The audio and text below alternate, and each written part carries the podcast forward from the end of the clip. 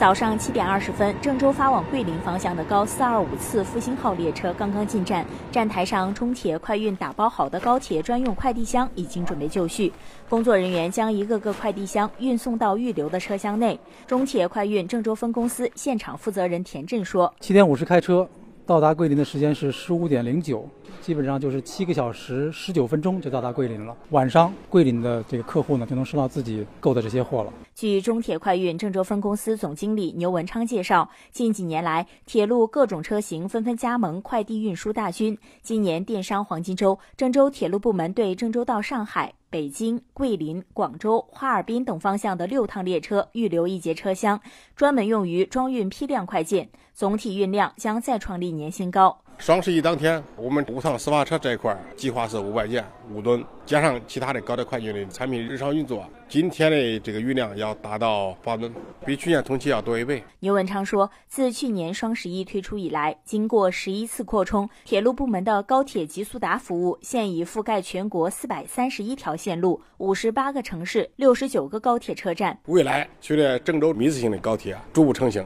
我们这个高铁快运的覆盖网会进一步强化。今后，铁路部门还会紧跟客户需求，陆续推出铁路冷链快递新服务，高附加值、小批量、多频次保鲜货物都可通过高铁快运送至千家万户。